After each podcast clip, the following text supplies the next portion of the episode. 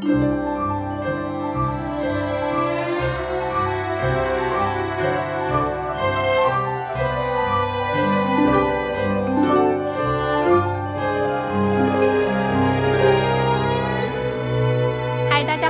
迎收听这一期的 High Hanging Fruits，跳一跳摘到的果子。我是刘佳，我是朱怡。我们今天还有一位嘉宾李达良同学。嗨，达良你好。嗨，大家好，我是李达良。达良他是一位哈佛大学现在正在物理系做理论物理研究的博士后。今天非常高兴能邀请到他来参加我们的节目，给我们介绍一下他的研究以及他的研究生活。哇，超酷的，蓬荜生辉。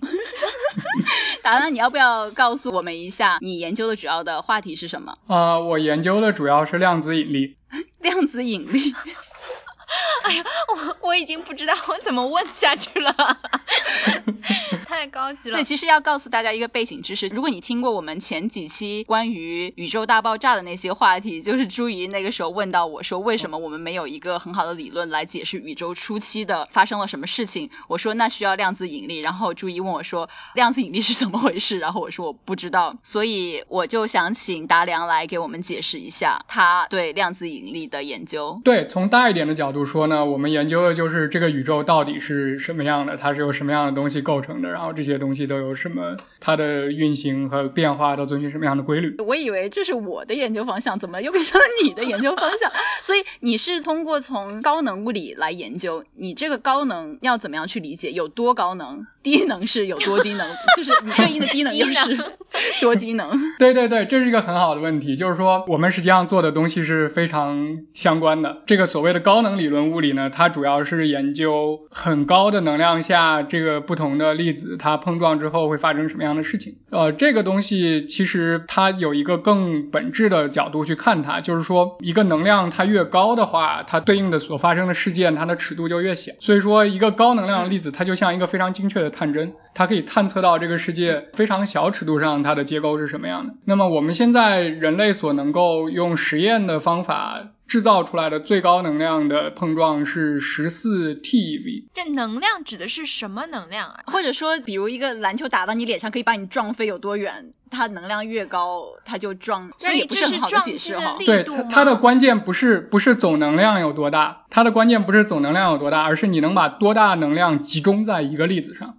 只有当你把这么大能量集中在一个微观粒子上的时候，这个粒子它才能够。作为这样一个非常精确的探针去探测到很小尺度的东西，你把同样大的能量分散了，分散到很多粒子上的话，每一个粒子它的能量就很低，然后这样的低能粒子就是不就不是我们研究的对象。所以高能这些实验是我们创造出了一个高能的环境去做这些实验。是是是。那我们日常的这个环境就是属于低能的，我们都是在一个低能的环境。对，从另一个角度说，我们日常所接触到的这些事件，它发生的尺度就是很大很大的。尺度，比如说我们现在咱们在这里说话，然后人和人之间这种尺度大概是一米，对吧？嗯。那是我们研究的这个事件，它发生的尺度，比如说可以是十的负十九次方米，就是零点零零零零零零零零，就十九个零，然后一个。然后看粒子之间这么小的尺度里面是怎么样互相作用的。对，在这个尺度上面都会发生什么事情？这些事情都遵循什么样的规律？那倒是奇怪了，你研究这么小的尺度，那你又说你想了解宇宙的运行规则，它们的关系是什么呀？首先，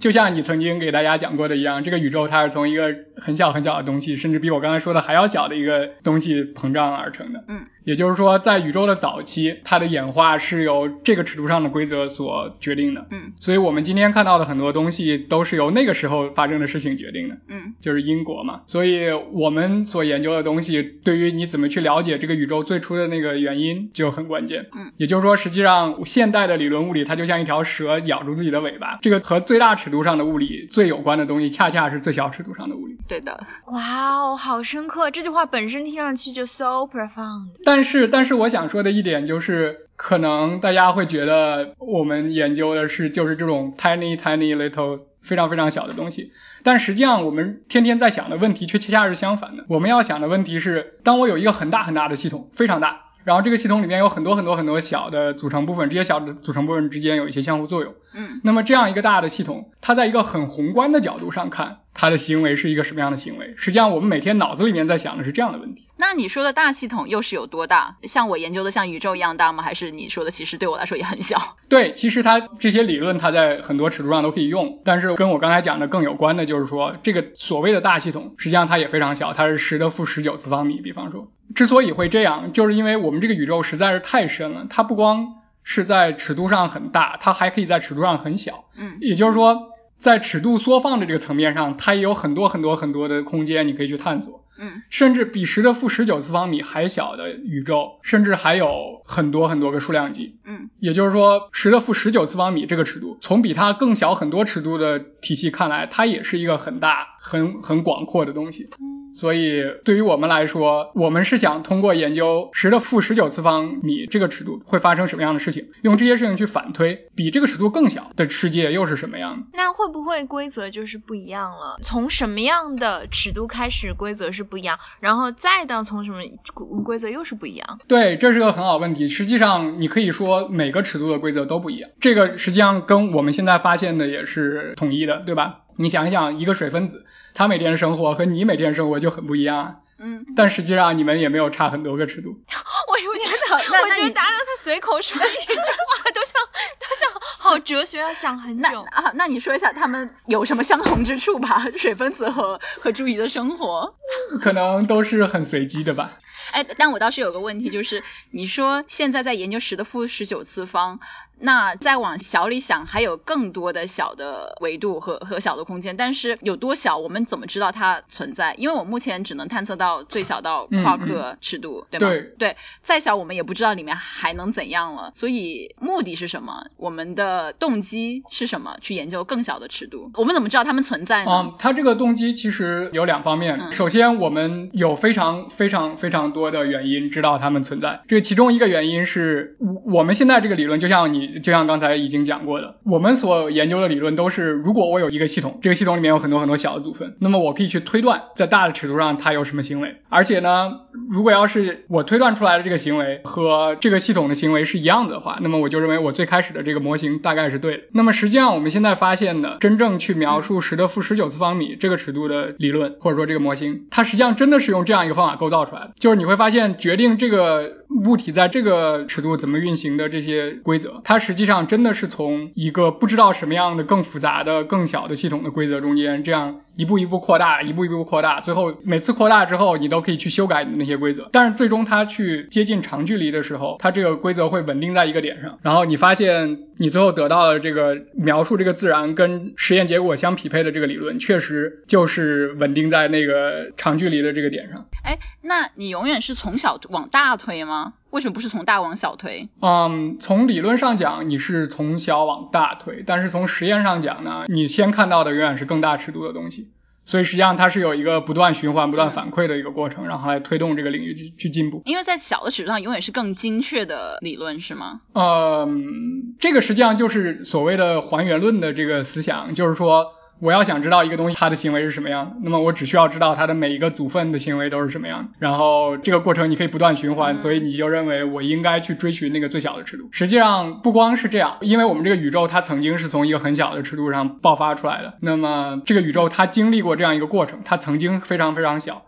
然后这个小尺度上的运行规则实际上决定了早期宇宙它是怎么样演化的。然后我们今天这个宇宙的种种情况，实际上都跟早期宇宙经过了什么样的一个婴儿期是有关系的。所以这就是为什么它和这个更大尺度是有关的。早期宇宙，你指的是具体是多早算是早期？嗯，十的呃十的负几次方秒，这个具体数字我不记得了，但是应该是在一秒之内。就是我们上次宇宙大爆炸，在我讲那些爆炸之，就是最初最初的那那一刻那一瞬间，就是达良研究的对象了。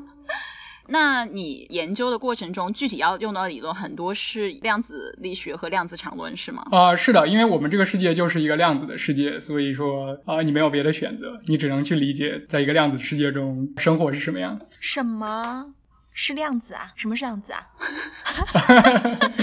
对，这个这个东西是一个比较有趣的理论，里面有很多很多的组成部分。但是从我的角度讲，我觉得呃一个量子世界它最有意思的一点就是说，很多很多的可能性它实际上是并行的存在在所谓的量子多世界之中。这个观点或者这种解释，它曾经有过很多很多的争议，但是从现在的观点看来，它是最自然，也被很多实验验证过的。不是什么是量子啊？我还是不明白。比如说我知道什么是原子，什么是分子，那量子跟它们是同样的一套系统里吗？哦，量子和原子跟分子是完全不同的概念了。量子这个概念实际上它是一个历史名词，就是大家最开始发现。这个世界是量子的，是因为发现，在一些微观过程中间，能量是一份一份一份的，不能连续的变化。但实际上，从现代的角度讲，这也只是一个误解。就是即使是在量子理论中，能量也可以是连续的。呃，也就是说，最早之所以把它叫量子，只是因为那个时候认为能量只能是一份一份。所以那个时候，量子就是最小的能量单位，是吗？对，但是这是一个误解，有一点就是说误解了。对，实际上量子力学它最本质的这个新的发现是。是这个世界的状态，它是可以互相叠加起来。比如说，我如果有一个电子在左边，它是一个状态，对吧？嗯。同样一个电子，它在右边，那是另一个状态。嗯。但是呢，量子力学告诉你，你可以构建一个新的状态，就是它在左边加上它在右边。就这就是。然后这个是一个非常薛定谔的猫，大家经常听到的。啊，对对，薛定谔的猫就是一个猫活着，它是一个状态；一个猫死了，它是另一个状态。但是你可以构造一只猫。嗯，是他活着加上他死了这样一个叠加的状态。那我作为一个人，我现在能感知到的只是其中一个状态吗？还是我也能够感知到不同的状态？不同的我感知到不同的状态？对，实际上这个就涉及到所谓的量子推相干，这个也很有意思。就是最初的时候，大家认为量子力学是一个随机的理论。什么叫随机呢？就还是用刚才这个举例子，有一个电子在左边。加上一个电子在右边，这个时候如果你作为一个人去看这个电子，然后你可能有一半的概率看到它在左边，有另一半的概率看到它在右边，所以那个时候大家又认为啊，我量子力学一定是一个随机的理论，然后它中间有一些随机性是不可控制。但实际上描述量子力学的方程又是一个完全确定性的方程。如果要是你严格的按照这个方程去推演的话，那么你得到的结果是，比如说朱怡他去看了这个电子。那么这个世界从它和这个电子有任何相互作用的这一刻开始，就分裂成了两个，一个是电子在左边，而且注意看到电子在左边，这是一个态，再加上电子在右边，而且注意看到电子在右边，这是另一个态。然后呢，这个时候如果要是朱一跟刘佳之间有任何的相互作用，比如说他们说话了，或者有一些更不是那么明显的相互作用的话，那这个世界的态又会分裂成如下的两个态加起来，就是电子在左边，朱一看到电子在左边，刘佳从朱一那里得知电子在左边，这是一个态，再加上电子在右边，朱一看到电子在右边，然后刘佳通过朱一知道电子在右边，然后就通过这个物质之间的不断的相互作用，这个态的分裂就会不断的传递出去。从这个一个电子这么小的一个地方不断的扩大，不断的扩大，可能最后会涵盖整个地球、整个星系、整个宇宙。所以这个这个就是所谓的量子多世界。量子多世界，但是你举的这个例子只是一个很小的一个很有限的演变嘛？嗯。但是在我们生活中，就是会有各种各样的演变。这个例子可能不仅在左边，在右边，在前面，在前面，嗯，往左偏一米，往左偏三米，就都不一样嘛。就是，嗯，然后我可能告诉刘佳的方式也不同。就是我们的生活中有无数种、无数种、无数种可能性的演变，然后这些再叠加、再演变，就是更是无数种。无数种，那你是说，是所有的这些都会叠加在一起？嗯，就是说，从一个很浪漫的角度讲，比如说，你可以去想，你今天中午不知道去吃什么午饭，然后你可能选择了中国菜，可能选择了日本菜，那有可能有两个平行的世界，它在同一个空间里面，然后在一个世界里面你去吃了中国菜，另在另一个世界里面你去吃了日本菜。当然，这个不是特别的精确，因为可能决定你去吃中国菜还是日本菜的，这并不是一个量子的过程。如果它是一个经典的过程的话，那么就不会出现这样的叠加。那我我觉得，如果这样想的话，就是所有可能发生的都发生了，那我们就是现在日常发生的任何一切，好像都不是那么重要了，因为它只是所有所有所有可能性中的一种。哪怕你很遗憾说，哎呀，刚才那个球没进啊，但是其实它已经进了，或者它有其他的可能性，是吗？哇，你总是可以从好的方面想这件事情。对，有可能在另一个世界里面，这个球进了。而且这个世界跟你的世界实际上是在同一个空间平行的演化。但是我们只能经历其中一种现实啊，还是说我们其实在经历不同的现实？我们不知道。这取决于你把什么叫你啊？对对对啊，什么是我呢？我我也在想，你的意识只能进入其中的一个分支。对的，因为我我发现我们在前几期我跟朱怡讨论多重宇宙，我讨论的是所谓在不同空间上面的分开的宇宙，然后他们在经历不同的事情。但是你说的好像是在同一个空间上叠加在一起的。无限个宇宙，好难想象哦，因为觉得就空间很小啊，你哪里塞得下这么多个宇宙？对，这就这实际上是这是一个很有意思的问题，就是说你可以考虑这所有的不同的情况，它每个不同的情况都会有不同的引力效应。所谓的引力效应呢，就是它对这个空间的扭曲方式是不一样的。所以说我们这个，因为我们这个世界的物质它遵循量子的演化规律，它就意味着引力必须也遵循量子的演化规律。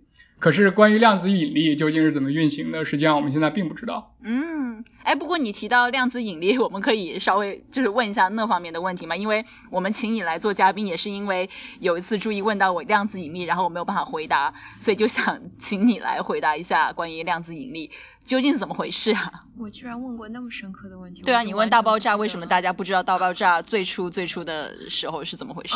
你需要量子引力吗？对对，哦，我我听了你们那一期节目。量子引力呢，就像我刚才说的，我们要知道。引力这件事情是怎么样去和量子规律统一在一起的？然后这个事情大家从发现了这个世界遵循量子规律之后，就一直在研究，但是到今天为止也没有给出一个满意的答案。为什么要统一它们呀？嗯，因为我们这个世界是一个整体啊，所以它所有的部分、所有的方面都一定要是在同一个框架下运行的。那现在就是想解释，或者说想把量子力学和引力两个理论合并在一起的方法或者研究方。向都是怎样的？嗯，这个问题是这样，就是实际上绝大部分人是从弦理论的角度去研究量子引力，因为弦理论有很多很好的性质，比如说一个弦理论中间一定会有一个引力子，然后呃引力子呢就是引力这个作相互作用力它传递的方式。但是除了这个之外，也有一些相对不那么成功的方法。和角度，比如说这个所谓的圈量子引力，它就是试图直接对呃爱因斯坦的广义相对论进行这个量子化的操作。呃，但是这个目前还不是特别成功。嗯，所以目前是没有一个非常全面的理论可以把两个合并。嗯，我应该说的一点是，实际上因为量子引力到底是怎么回事儿，它这个里面是怎么运行的，我们都不知道，只是说从各个角度去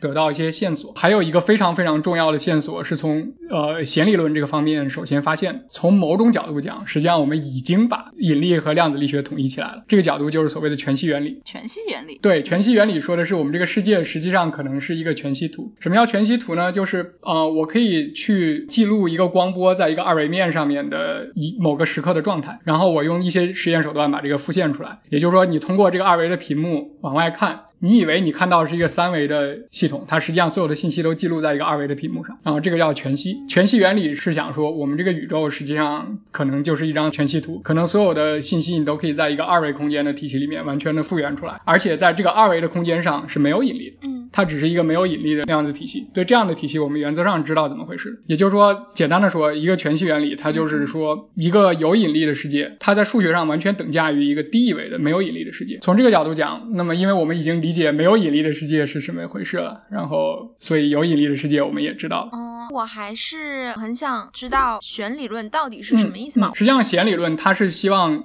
不对这个世界做降维，直接进行解释。然后呢，它怎么样 fit in 到我刚才说的这个整个这个这个大的这个 picture 大的这个图景里面？就是说我刚才不是说十的负十九次方实际上是一个十的负十十九次方米是一个很大的尺度。如果要是你你再往更小更小更小的尺度去，然后比如说你可以再小，比如说十的呃十八个数量级之类的，呃具体的这个数字我有点不太记得，然后你会 hit 到一个很小的尺度，这个尺度叫普朗克尺度，在这个尺度上，呃如果弦理论是对的的话，你会发现这些所谓的粒子它都不再是粒子了，它都是一些很小很小的它振动的弦，然后因为对于这样的弦的系统。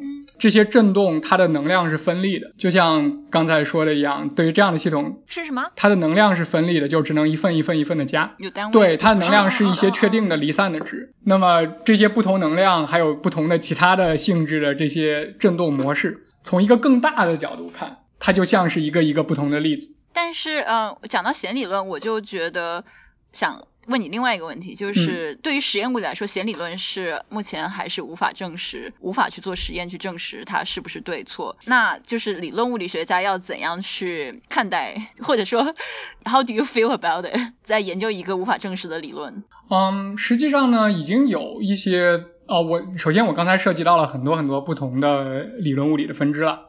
然后有一些分支是跟实验紧密相关的，对，嗯，就是它可以直接计算一些量，然后这些量在高能粒子对撞机里面就可以去去测量。然后弦理论相对来说是更难的，对，嗯，但实际上也已经有很多的，就是说，首先从哲学上、逻辑上讲，它是可以被实验验证的。之所以目前还没有非常多的验证，只是因为我们目前的技术还达不到。第二呢，即使在现在这个已经有的这个层面上，也有已经有很多很多去验证弦理论的尝试。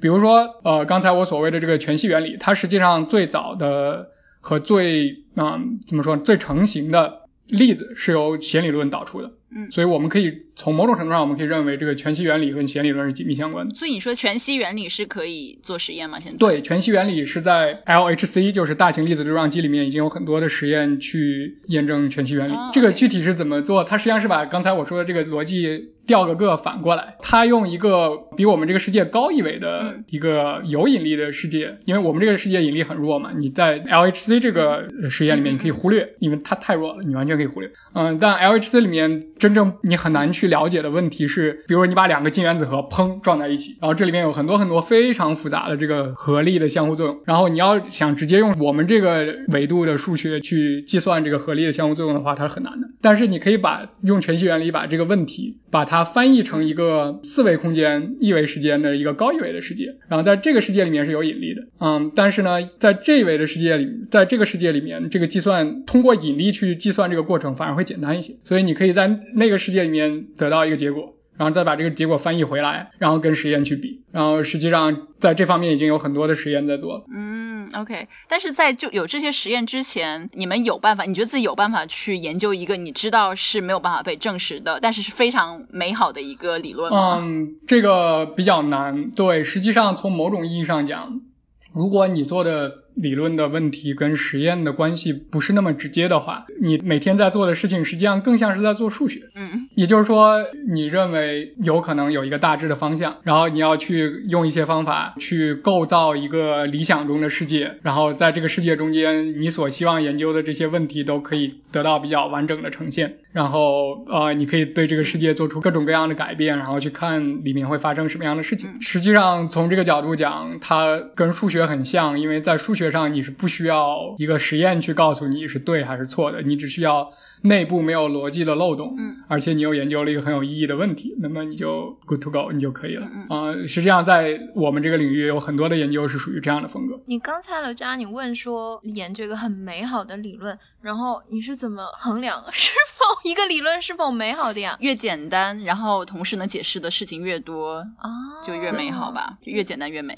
所以是不是说，因为我以前听到一个说法，如果它非常非常简单，非常非常美，那它很可能是对的，是这样吗？嗯，不全是这样，就好像那时候爱因斯坦也觉得宇宙应该是稳定态，因为稳定态是比较美，就是比较简单的状态。结果宇宙是大爆炸出来的，所以那时候他也觉得不愿意去相信一这么丑陋的一个 现实。啊，这就像你说纽约在早上九点很容易堵车，但他每天都堵吗？那也不见得。What？它只是一个一只是一个概率上的一件事情，就是有些时候简单就是对的，但有些时候也不一定。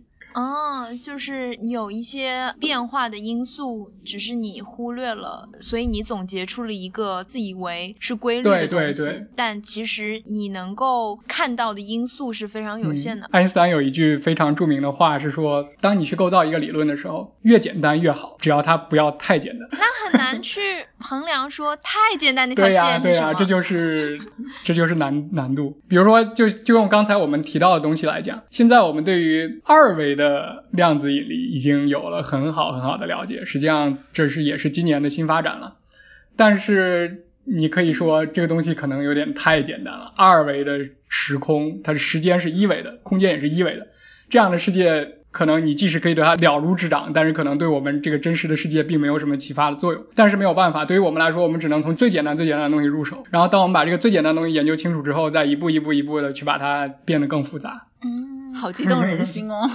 诶，那作为一个理论物理研究员，你一天是怎么样的呀？你最寻常的一天？嗯，我现在最寻常的一天，可能就是每天早上起来，然后去锻炼一下，然后就坐在电脑前面，然后你要编很多的程序，去做很多很多的计算，而且同时还要跟很多很多的人去讨论，因为往往他一个想法是在讨论中变得逐渐清晰起来的。嗯，哎，那罗佳跟你差不多，你也是做理论物理的吗？我做的更多是模拟，我是在它基于它和实验之间，就是我用我自己本身没有在研究理论，但是我用理论，就是他们的公式，然后去推导说我们观测应该观测到什么，然后我再用用我推导出来的观测现象和观测数据相结合去看这个理论对不对。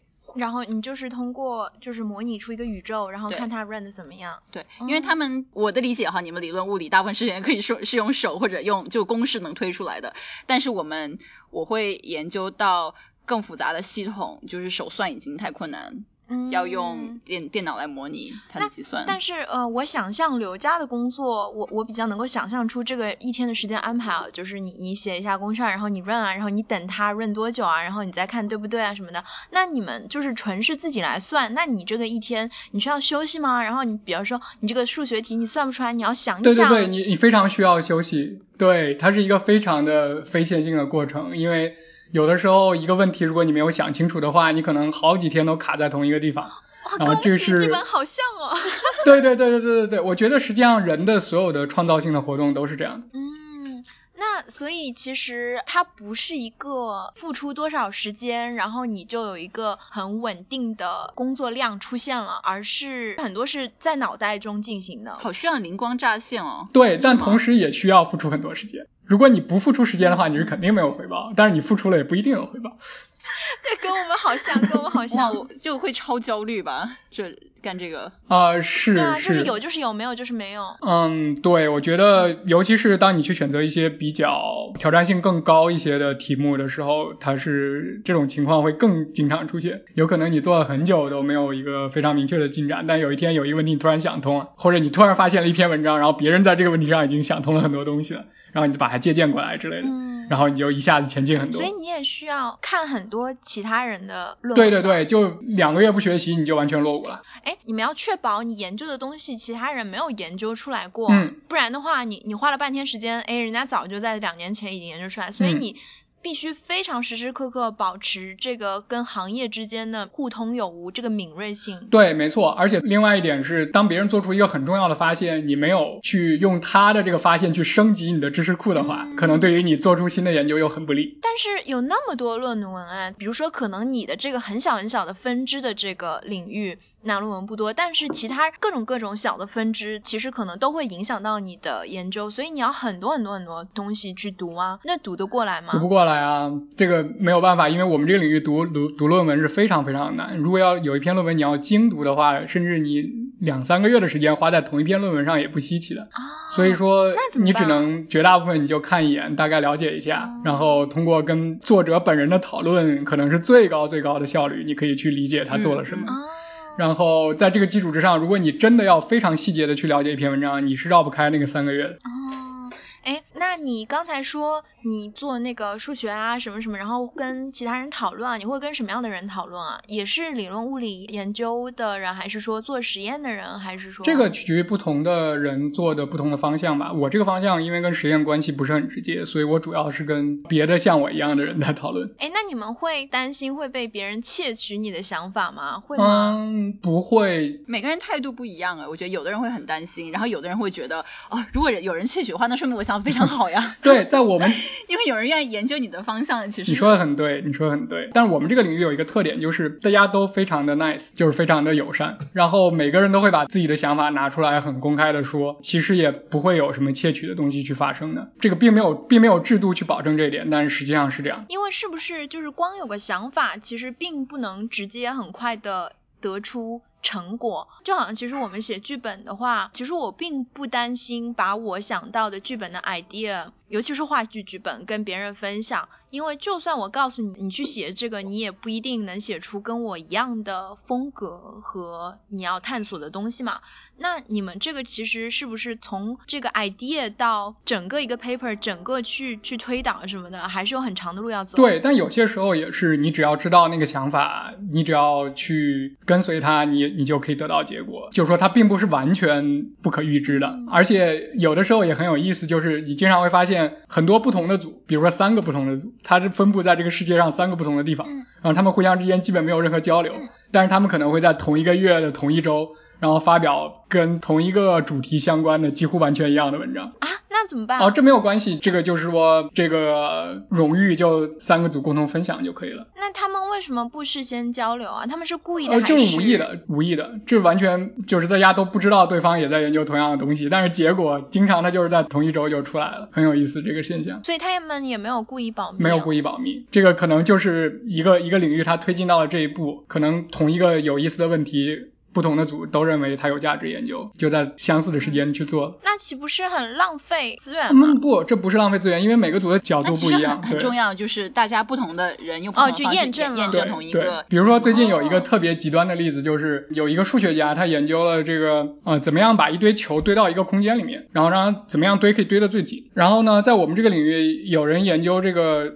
这个一种一种量子场论啦，一个量子体系，然后这个量子体系它的能级是什么样？结果发现这两个。看似完全不同的问题，在某些情况下居然是同一个问题，而且这个数学家做出他的结果的时间，跟我们这个物理学家他做出这个同样的结果的时间，居然只差三个月，就他们互相之间完全互相不知情。所以三个月在你们的行业里是非常短的。啊，对，是的，是的，在你们这个大尺度里面是很短的。对，是啊，是啊，一瞬间。那我最后想问一下达良，就是其实你和我在我们的职业领域、职业生涯是非常类似，我们都在做博士后，然后在面临下一个决定，说要继续做研究做下去呢，还是？说尝试一下其他的领域，比如去 industry 去业界工作之类的。你你是怎样想？嗯，我现在是你觉得会继续做下去吗？我现在不打算。在这个方向继续前进啊？为什么？嗯，这个我觉得最主要的原因是，嗯，当你做科学做久了以后，你会培养一种感觉，这种感觉就是什么方向上你最容易做出比较有意义、比较大的贡献。我觉得可能对我来说吧，可能在现在这个时机，理论物理可能并不是这样一个方向。我觉得可能像人工智能这样的方向，有可能我的价值可以更大的体现出来。所以我希望能在未来的一年，呃，像学学很多东西，然后像。这个方向的研究去转，哎，但这个跨度非常大哎，那你觉得你之前在理论物理上的东西可以直接用到上面吗？还是说你就是在完全转行了，就是用你的智商去探索一个？它是介于两者之间。我发现呢，呃，首先我的任何我学到的具体的知识是不能直接用的，但是你做研究的这些经验，很多是真的是可以完全直接的用过来。就是说，其实你做研究的时候，你就是说在一个。快速发展的很不确定的领域里面，一个随机性很高的一个世界里面，你向哪个方向前进，你能获得最大的价值，你能最大程度的降低人类在这个方向上的无知。那么就是说，你做研究做久了以后，怎么处理这种事情，你是非常有经验。嗯，所以是你的科学研究的方法，对你的科学思维，对对，就是科研的经验吧。所以用通过人工智能，你想回答怎样的？我想回答意识是什么？比方说，嗯，OK，就是你怎么样意识这件事情是怎么样从。很多很多神经元的复杂的相互作用中间体现体现出来的，它是怎么样就出来了这样的一个行为。实际上跟我在物理里面研究东西也很像了。我研究很多一个很大的系统，这个系统有很多很多小的部分，它们互相之间有相互作用。那么在一个大的尺度上，一个更宏观的尺度上，这个系统有哪些行为？这些行为遵循什么样的规律？实际上从这个角度说，都是同一类的问题。但是具体来说，你还是要学习一些生物上的医学啊、脑科学上面的东西。嗯，我要我要了解一些那些东西，然后我同时也要了解很多这个计算机上关于人工智能的方向，因为我觉得就是说，可能从这个方向上去突破，比从你去仔细的了解神经元的一些细节可能。要更有效，因为你你很难把一个人的脑壳敲开去看看里面发生了什么，这个有很多道德上的问题，对吧？我对意识和人工智能也非常有兴趣，机器人我也很有兴趣，所以希望能在未来不久的未来，你可以回来我们节目，告诉我们你的新发现，人工智能上面的对意识的新发现。呃，对意识的发现可能要等很多很多年，但是人工智能上的新发现可能。就不需要等那么久。那好吧，今天，嗯，今天很感谢达良来我们的节目，让我们终于了解了量子引力究竟是怎么回事。我还没有终于了解，我希望我听我也没有了解，我也没有终于了解。大概了解了一下，对，可以，我我们可以之后再回去重听我们的节目。嗯，多听几遍，可能我就会了解了。那好，那我们今天就聊到这里，谢谢谢达良，谢谢达良，嗯，拜拜拜。拜。拜拜。